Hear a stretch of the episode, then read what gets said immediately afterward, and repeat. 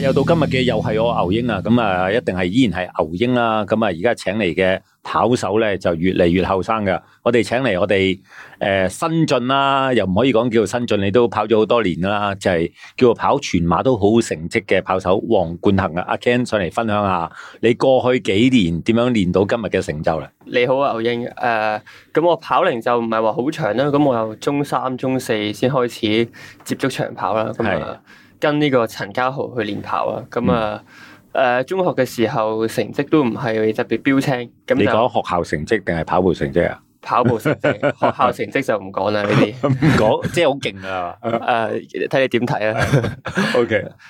去到大學嘅時候，先至俾阿家豪咁樣去督促住我，咁啊練得多啲，好似一個比較似一個全職運動員咁樣練，咁就開始先慢慢有多啲目標，咁啊做到多啲成績啦，開始攞到多啲獎咁樣啦。诶、呃我發現你個名咧就係喺呃诶，应该系诶香港馬拉松係嘛？有一係啊個係半馬嘅成績，诶、第三名，我有冇記錯啊？係今年揸馬第三名，第係三名係吓，咁啊個成績係一小時誒十分，十分，係係個尾數你講啦係嗯 嘛？一小時十分半馬喎，係啊，係啦，咁啊嗱，要講講就話，如果你喺呢條賽道度跑到一小時十分咧，即係如果你落到廈門啊或者其他嗰啲賽道咧，隨時就一零八嗰度啊，誒都有呢個信心，覺得有機會嘅，係最多都一零九頭咁樣都係啊，得㗎一定唔會一一零噶啦，一定突破單位數字噶啦。係。吓、喂，又講翻啦，就話诶嗱，我見你就好謙虛啦，亦都講嘢好謹慎啦。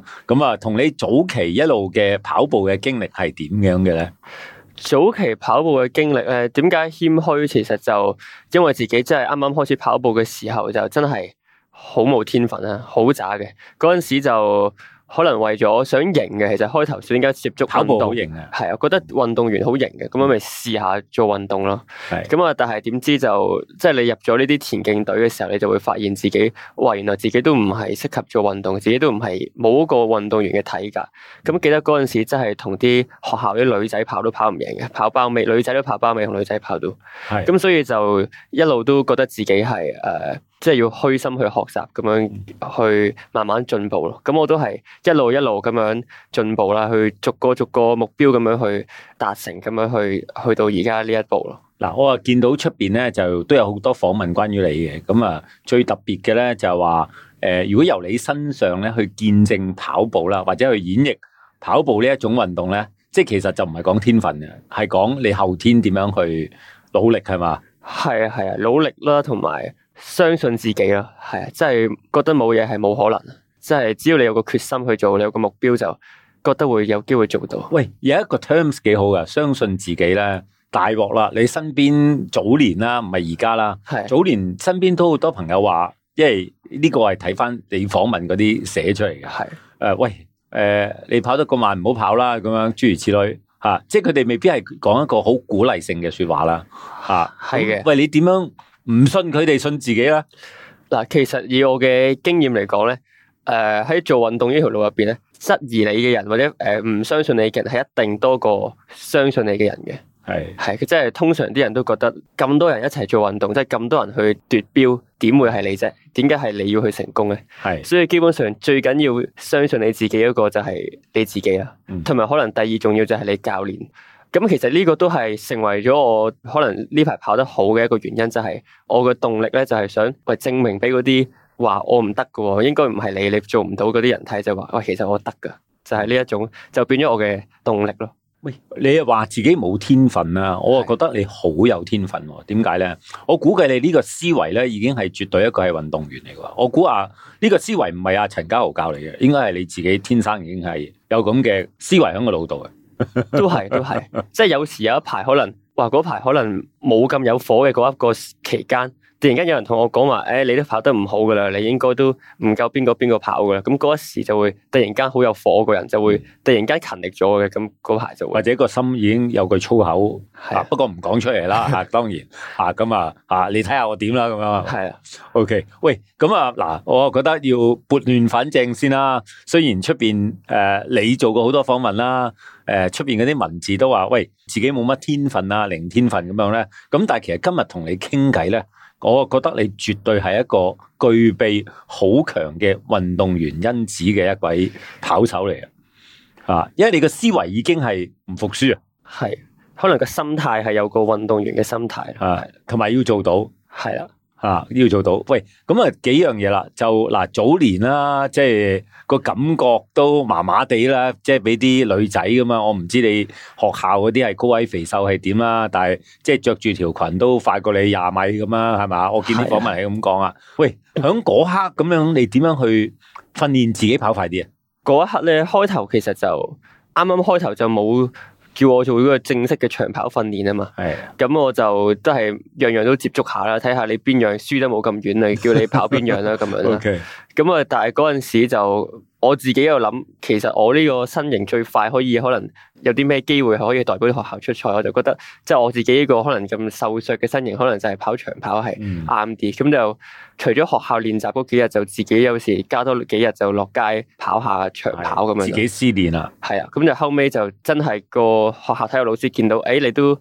跑得 O K 喎，就嗯捉咗我去跑越野，係。係啦，咁就開始咗真係接觸長跑啦，咁啊，真正接觸長跑訓練就唔係中三、中四啦，係嘛？中四咯，中四、中三可能仲係誒混混沌期，係啊係啊混沌期係啊係啊，啊，嗰個混沌期冇成績過嗰陣時，哇完全冇成績，中四都冇乜嘅，中四好後期先開始有啲成績，係即係其實你由零成績啦，係去到開始慢慢彈出嚟啦，即係其實即係一小時十分到嘅半馬咧，除翻開個 pacing 嚟嘅啫喎，三分二十一 K 咯，啊三分二十好係即係係三十三分一個十 K，係啊快喎，嗱，即係其實好快喎，嗱，咁啊要講翻啦，一路都忘記咗話翻俾我哋旁邊聽眾知，喂，阿雲冠行啊，阿 Ken 啊，今年啱啱廿歲啫喎。係未來仲有好多時間喎。喂，咁啊咁快已經達到到即係三分二十嘅 pacing，而跑到一個半馬咧。咁你過去呢幾年俾阿陳家豪咁樣去捉啦，啊，即係好地獄式訓練啦。嗰、個訓練係點樣噶？訓練就一年比一年咁樣加強啦，嗰、個強無論係強度同埋嗰個訓練嗰、個誒、呃、理數都係慢慢加強啦。係、係，以前都中學嘅時候就絕對冇儲理數呢個概念嘅，嗯即係就每日都要跑呢個概念就冇，咁就去到去到大學先有啦。係啦，以前可能係三分尾啊，三分五十就已經係跑緊一個叫做 tempo run，即係一個係耐力跑嘅一個訓練。係咁而家已經可能 relax one 嚟嘅差唔多有未到 relax 嘅，但係都 LSD 嗰啲係啦啦， LSD 嗰啲咯，係係啊，咁啊而家要去到可能三分半先係 tempo 啊，係嘛？而家係啊 tempo 大概三分半到啦。哇，三分半 tempo 係一個咩嘅感覺咧？嗱，即係旁邊啦，包括我自己啦，即係成世人都未掂過三分半噶啦吓。OK，喂，三分半跑廿一係一個 tempo one，個生理個感覺係點樣噶？其實都冇乜特別嘅啫，都同我以前可能啱啱開始跑步係四分幾係 tempo，到而家三分半係 tempo，我感覺其實都係差唔多。係，啊係即係自己喺個訓練度不知不覺進步咗都唔知喎。係啊，其實你話邊一度進步咗，邊個位進步咗，好都好難形容。可係，能係慢慢慢慢個身體適應咗呢、個，咁個身體有效率咗就做到。 OK，嗱，咁啊，旁邊嘅聽眾而家最想我問呢個問題就話，喂，過去即係你而家有去到呢個成績啦，之前嗰兩年開始做做啱咗啲咩先？你做咗啲咩先？每日點樣練習先？每日都係要跑兩課咯，哎朝早起身跑一課，係咁啊夜晚再跑一課。係係啊，咁就亦都會做翻啲體能嘅嘢啊，同埋有一個轉折點就係咧，有一次陳家豪帶我去玩呢個針草舞跑 山，針草舞吓，係咁、啊要講講啦。針咧就係、全部都樓梯嚟嘅，就冇針噶 啦。係啊係啊啊，樓梯咁啊，由個水壩度踩到上頂啦，係咪？係啊跟住草就係落斜路嚟噶咯，係落樓梯跟住就少少斜上斜落咁樣啦。係啊係啊帽就大帽山啦，係咪？係啊上埋大帽山，係，咁啊跟住就衝大概三四 K 斜佬落翻嚟啦。冇就錯咁樣冇玩啦錯，係啦。啊，玩幾多次啊？誒，佢帶完我玩一次之後咧，就唔帶我玩啦，佢係話我太渣，因 為我完全就佢要抌埋我，你即即係冇你冇請佢去到連姐嗰度飲汽水係嘛？佢 我估你冇啦，所以佢嬲咗你。可 能係，可能係。系啦咁我我跟佢唔到啊嘛，咁我就有時仲要行下行下咁樣，因為真係冇呢個肌力嘅。系嗰陣時就話：哇！如果你可以練好呢個斜路，練好呢個樓梯，可能你就真係個進步空間會再大好多。系，咁所以就叫我：哇！你每個禮拜同我跑一次樓梯，跑一次斜路先，嗯，即係一定要加課落去。系咁就而家慢慢慢慢變到而家變咗，可能係反而跑上斜，可能係變咗一個強項咯，變咗係輕係啊鬆咁就係啊啦，就變咗開始誒、呃成績都會更加好咯，就會好似個人會輕鬆咗咁啊，跑係唔同嘅 pacing 都哇！當如果斜佬你掌握到嗰個肌力咧，即係係同埋嗰個習慣咗咧，因為好多時候要過人就喺斜斜上過人啊啦，係嘛？係即係斜落就大家差唔多嘅啫嘛。係啊！吓、喂！但係你玩針草舞，诶、即係而家都會練習呢條路啦，係嘛？哦，咁啊好少，好似因為一跑一次都元氣大傷嘅，呃诶，我係咪元氣大傷？唔係因為佢斜佬，而係因為臨尾嗰段落斜，又冇由係啊大係霧啊山嗰段落斜落到連者嗰度咧，其實好傷膝頭。係係係。吓。咁啊，有咩方法？阿陳家豪有冇俾啲秘技你慢慢落唔好傷啊？咁樣啊？咁我冇喎。落斜佢叫我哋都 係，我哋慢慢落，我哋唔好快啦。落斜我哋要養，佢話我哋要養住個膝頭。係系啊，咁啊都冇講啲咩秘技，總之就話我哋上斜快就得啦，落斜我哋得你行啦，咁樣我哋 OK 我哋練過上斜，喂，其實呢個就係秘技咯，例係即係落斜行都得啦。係啊，落斜行都得，我哋都真係行下停下咁樣嘅落斜，係，係即係佢話，總之你將所有力擺晒喺上斜，要練好你嘅上斜咁樣。嗯，呢一個係一個好緊要嘅，呢個係好緊要。喂，咁啊，針山、草山、大帽山呢條路啊，加埋廿幾公里啊，係誒都我冇記錯，應該係廿零公里度啦。咁啊，跟住佢啊，亦都去逼巴你去練樓梯啦。係啊咁其實就係練咗呢個之後，你個叫速度啦，有突飛猛進喎。咁係啊，上斜個肌力咯。咁後尾都真係見到嗰個成效，喺連續上兩屆揸馬都係喺西隧嗰度過人，係。係啊，即係通常啲人話西隧就一上斜就舐晒嘢咁樣即係就臨出西隧嘅時候咧，嗰度就有條斜路啦，係咪係咪嗰一段啊？應該係啊，嗰條就一公里有多嘅斜路，係咁啊地獄斜路嚟嘅以為，係咁啊但係連續兩屆都係喺嗰度係甩開咗啲對手，咁就見到就係哇有啲成效喎，即係平時練開啲斜路嗯係吓咁啊，斜佬個人係一個诶、呃有有少少诶虚荣感嘅，應該係啊，因為人哋嗰阵时个样都應該都幾死下噶啦。 係係係啊，點解你仲可以跑到嘅咧？喂，咁啊調翻轉就話，喂，其實嗱，廿歲就好後生啫，咁啊，嗰練習朝頭早一課，傍晚一課，呢兩課係咪有分別㗎？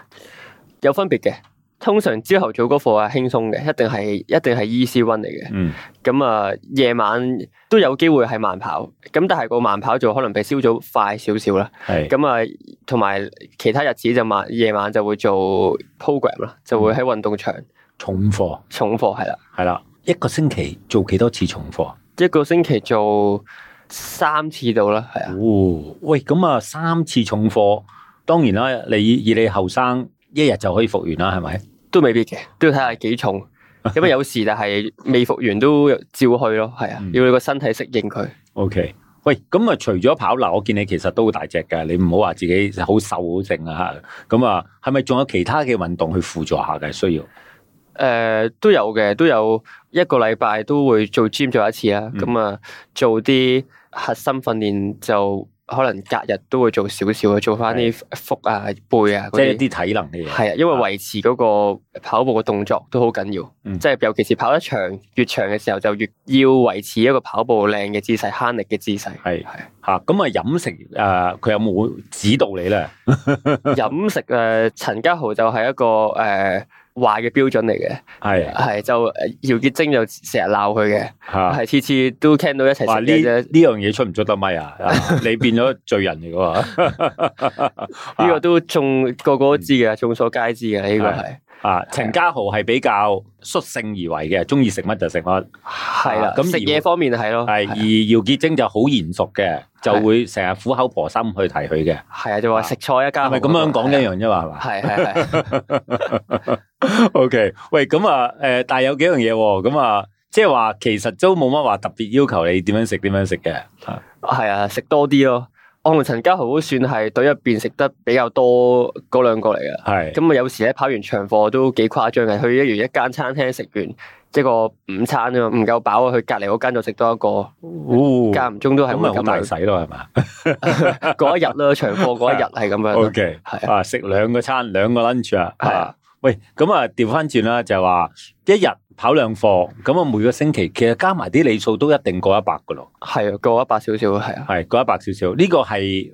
未係準備比賽嘅練習嚟嘅，平時準嘅練備比習賽多多少少咯，係係多理數啊，定係多重課啦？準備比賽嘅時候，其實重課緊要啲嘢。如果如果臨比賽嗰一刻，嗯我覺得啦，係因為臨比賽嗰一刻你再加多少少理數，可能都未必即刻見到成效，係反而係個重課度谷一谷，可能會谷晒啲诶因子出嚟啦，係嘛？係啊係啊，啊，喂，咁啊，如果我咁聽你講咧，即係話雖然你話中三、中四，即係叫中四正式開始跑步啦，咁係其實加埋你嘅跑齡都係五六年到嘅啫喎，係啊，差唔多係啊，五六年即係叫早期仲係喺一個叫做混沌嘅期，啲人未知。喂，嗰啲人唔識貨啫，就成日話你冇即係叫做零天分啊，成日即係其實佢未未見到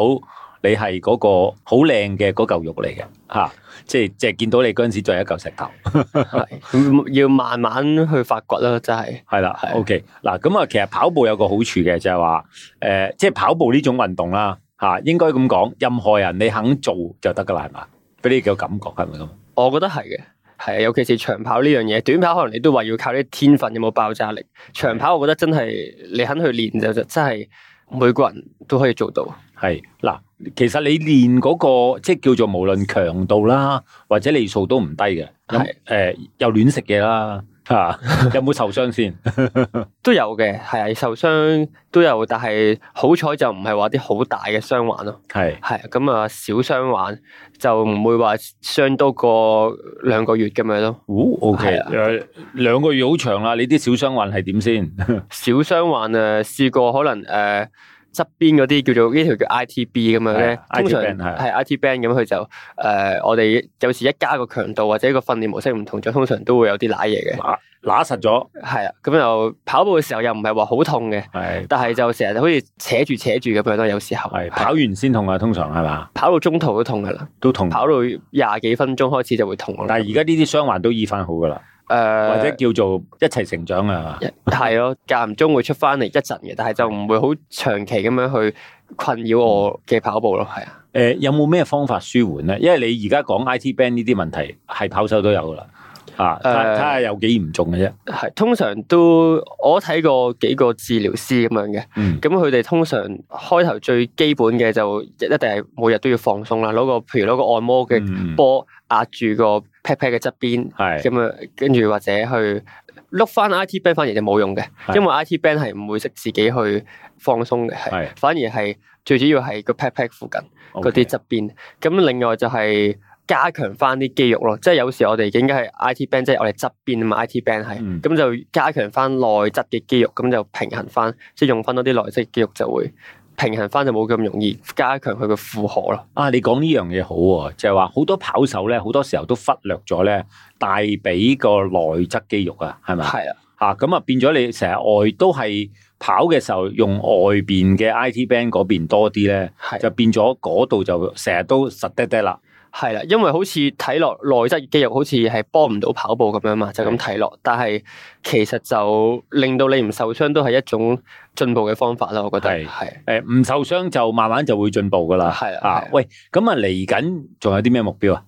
嚟緊目標都多就一定好多噶啦。都好最近多啊嘅目標係咩先？最近嘅目標就希望可能半馬要一個鐘頭零七分咁樣啦， O K，係啊，咁啊十 K 又誒三十一分頭咁樣完成，嗯，係啊，十 K 三十一分頭，我估你應該都即係叫做诶，摁一摁就到噶啦，可能。喂，我見你曾經講過一個長遠目標喎，咁啊，诶，你用個字長遠啫，但係我覺得诶，當然啦，我哋唔好心急嘅。係啊香港嗰、個呃半馬紀錄暫時係一小時零四分係嘛？係啊，零四分三十秒好似三係嘅啊，OK 吓，咁啊，诶，雖然而 家你個紀錄同佢都有五分幾嘅距離啦，係啊係啊，啊，呢五分幾唔容易啊，唔容易。唔容易嘅，係啊，所以要慢慢嚟咯。所以點解係長遠目標，即係嗯，因為有五分幾鐘嘅距離。五係啊分幾鐘距離，咁啊未來咁啊你好後生啫，我覺得點解你一定得咧？咁啊廿歲最少可以用十年時間同你砌啊，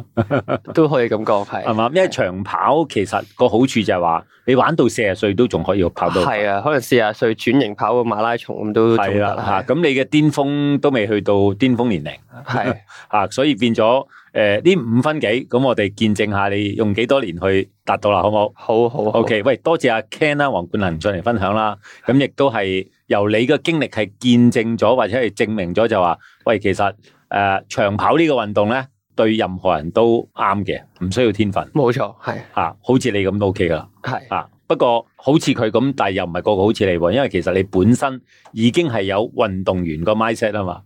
係心態緊要過呢個心理啦，係啊，贏晒啦。OK，好多謝你上嚟分享，好多謝你有多應。吓，多謝。